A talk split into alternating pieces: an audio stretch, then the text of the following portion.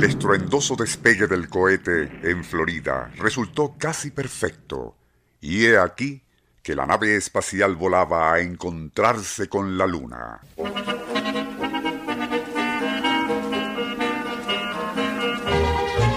En el interior del vehículo, los intrépidos aeronautas se levantaron de sus divanes y decidieron que había llegado el momento de festejar la empresa. Uno de ellos sacó una botella de vino de Borgoña y juntos brindaron felices por la unión de la Tierra con su satélite.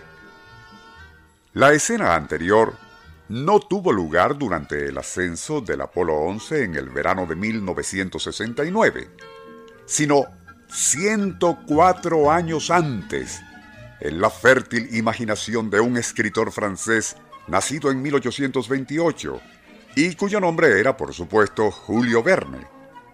La narrativa en cuestión, escrita en 1865 bajo el título De la Tierra a la Luna y alrededor de la Luna, a pesar de su florido lenguaje, ostenta extraordinarias semejanzas con la hazaña espacial de 1969. Nuestro insólito universo. Cinco minutos recorriendo nuestro mundo sorprendente.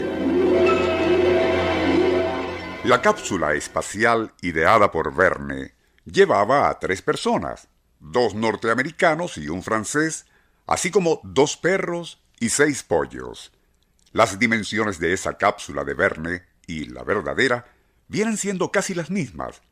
Así, la cáscara cilindrocónica de aluminio imaginada por el escritor francés, tenía 4 metros 57 centímetros de altura y 2.74 de diámetro, mientras el módulo de comando del Apolo medía 3 metros 21 centímetros de alto y 3.90 de diámetro. Para el lanzamiento, Julio Verne escogió un lugar cercano a los 27 grados de latitud en el estado de Florida y a solo 225 kilómetros de lo que en el futuro sería Cabo Kennedy. La velocidad inicial para su cono metálico, Verne la calculó en 11.000 metros por segundo, y la del Apolo 11, tras el encendido del motor de su tercera sección, fue de 10.830 metros por segundo. Verne estimaba que su cápsula se tomaría 97 horas, 13 minutos y 20 segundos para llegar hasta la Luna.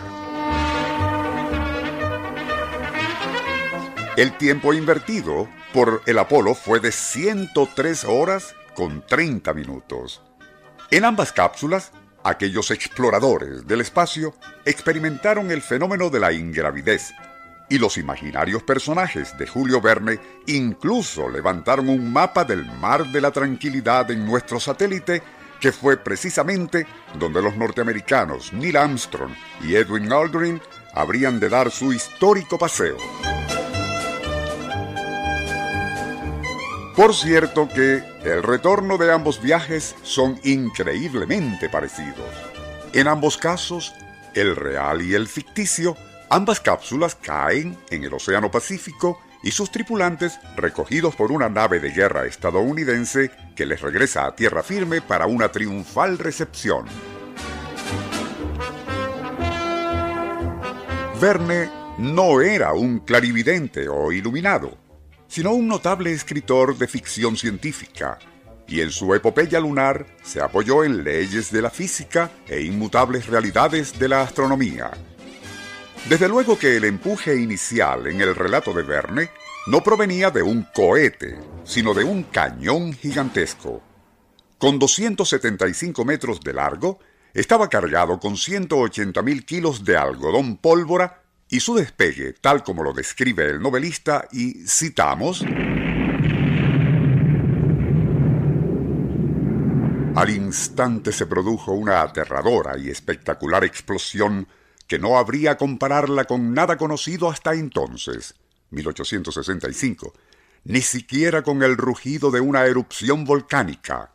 La tierra tembló y con gran dificultad algunos espectadores pudieron vislumbrar fugazmente al proyectil que hendía vigorosamente al aire en medio de ígneos vapores.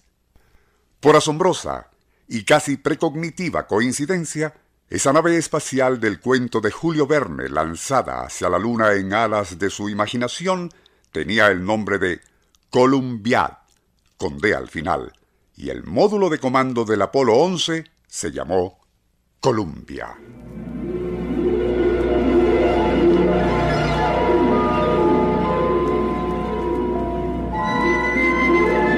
Nuestro insólito universo.